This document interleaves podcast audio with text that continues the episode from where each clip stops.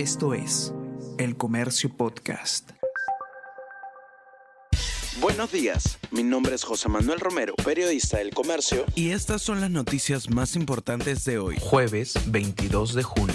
Congreso inhabilita de la función pública por cinco años a Zoraida Ábalos. Con el respaldo de 71 legisladores, Pleno aprobó acusar constitucionalmente a ex fiscal de la Nación por suspender investigaciones en el 2022 contra el entonces mandatario Pedro Castillo.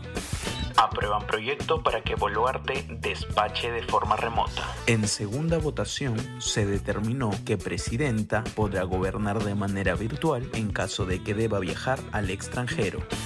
Betsy Chávez pasó la noche en carceleta del INPE en Lima. Hoy se debe conocer el penal de la capital donde la ex primera ministra deberá cumplir 18 meses de prisión preventiva por su participación en el golpe de Estado.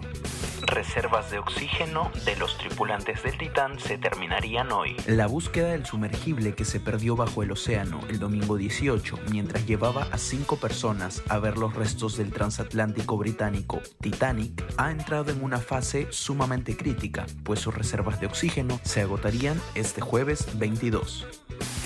Uso del VAR en fútbol peruano se inicia hoy con tres partidos del clausura. El videoarbitraje llegó al torneo peruano y promete quedarse. Esta tecnología revolucionó el devenir del fútbol mundial y promete un desarrollo justo de la Liga 1 Betson. El Comercio Podcast.